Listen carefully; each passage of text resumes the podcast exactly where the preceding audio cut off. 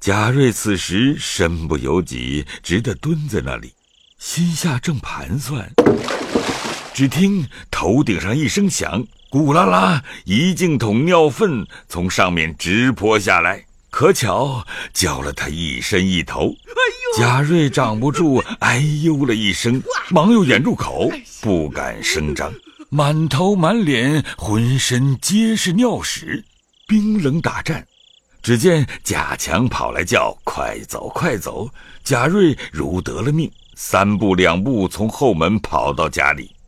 天已三更，只得叫门。开门人见他这般景况，问是怎的，少不得扯谎说：“黑了，尸脚掉在茅厕里了。”一面到了自己房中更衣洗濯，心下方想到是凤姐玩的。因此发一回恨，再想想凤姐的模样，又恨不得一时搂在怀内，一夜竟不曾合眼。自此满心想凤姐，只不敢往荣府去了。贾蓉两个又常常的来索银子，他又怕祖父知道，正是相思尚且难尽，更又添了债务。日间功课又紧，他二十来岁人尚未娶亲，尔来想着凤姐，未免有那指头告了消乏等事，更兼两回动脑奔波，因此三五下里加工，不觉就得了一病，心内发膨胀，口中无滋味，脚下如棉，眼中似醋，黑夜坐烧，白昼长卷。吓尿连惊，嗽痰带血，诸如此症，不上一年，都天全了。于是不能支持，一头睡倒，合上眼还只梦魂颠倒，满口乱说胡话，惊怖异常。百般请医疗治，诸如肉桂、附子、鳖甲、麦冬。玉竹等药吃了有几十斤下去，也不见个动静。书又腊尽春回，这病更又沉重。黛如也着了忙，各处请医疗治，皆不见效。因后来吃独参汤，黛如如何有这力量？只得往荣府来寻。王夫人命凤姐称二两给他，凤姐回说。钱儿新进，都替老太太配了药。那整的太太又说留着送杨提督的太太配药，偏生昨儿我已送了去了。就是咱们这边没了，你打发个人往你婆婆那边问问，或是你甄大哥哥那府里再寻些来，凑着给人家吃好了，救人一命也是你的好处。凤姐听了也不遣人去寻。只得将些扎墨泡须凑了几钱，命人送去，只说太太送来的，再也没了。然后回王夫人，只说都寻了来，共凑了有二两送去。那贾瑞此时要命心甚切，无药不吃，只是白花钱不见效。忽然这日有个跛足道人来化斋，口称专治冤业之症。贾瑞偏生在内，就听见了，直着声叫喊说：“啊，快，快请进那位菩萨来救我！”一面叫，一面在枕上叩首。众人只得带来的道士进来。贾瑞一把拉住，连叫：“菩萨救我！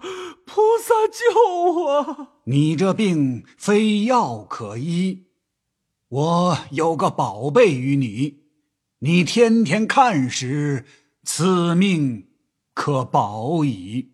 说毕，从搭帘中取出一面镜子来，两面皆可照人。镜把上面暂着“风月宝剑”四字，递与贾瑞道：“这物出自太虚幻境空灵殿上，警幻仙子所制。”专治邪思妄动之症，有济世保身之功，所以带他到世上，但与那些聪明俊杰、风雅王孙等看照，千万不可照正面，只照他的背面，要紧要紧。三日后吾来收取，管教你好了。说毕，扬长而去，众人苦留不住。贾瑞收了镜子，想到这道士倒有些意思，我何不照一照试试？想必拿起风月剑来，向反面一照，只见一个骷髅立在里面，吓得贾瑞连忙掩了骂：“哎呀，道士混账，如何吓我？哎，我倒再照照正面是什么？”想着，又将正面一照。只见凤姐站在里面招手叫他，贾瑞心中一喜，荡悠悠的觉得进了镜子，与凤姐云雨一番。凤姐仍送他出来，到了床上，哎呦了一声，一睁眼，镜子从手里掉过来，仍是反面立着一个骷髅。贾瑞自觉汗津津的，底下移了一滩金。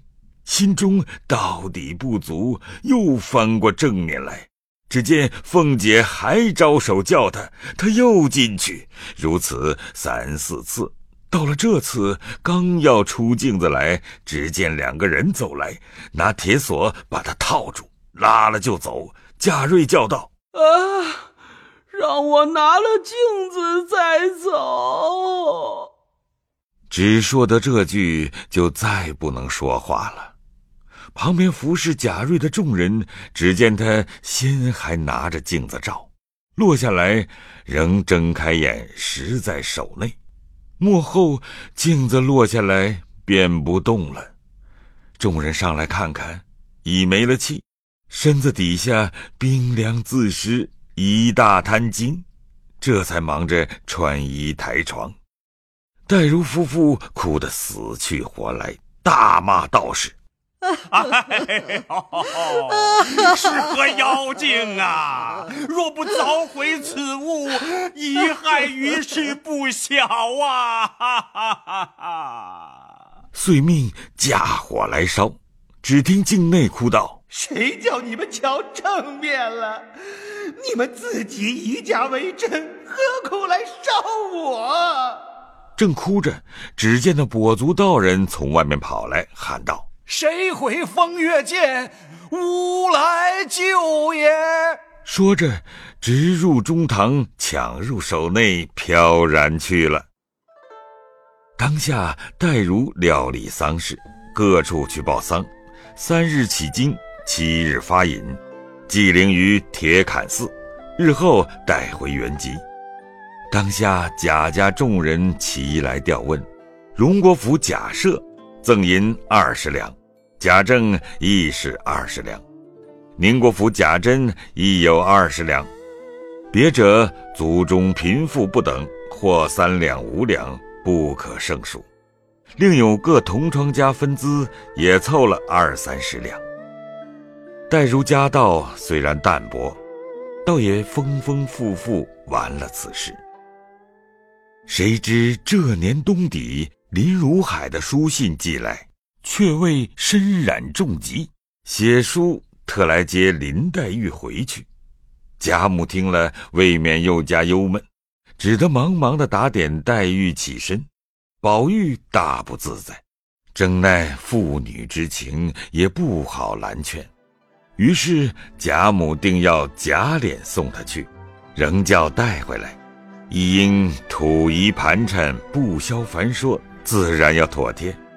作素择了日期，贾琏与林黛玉辞别了贾母等，带领仆从登舟往扬州去了。要知端地，且听下回分解。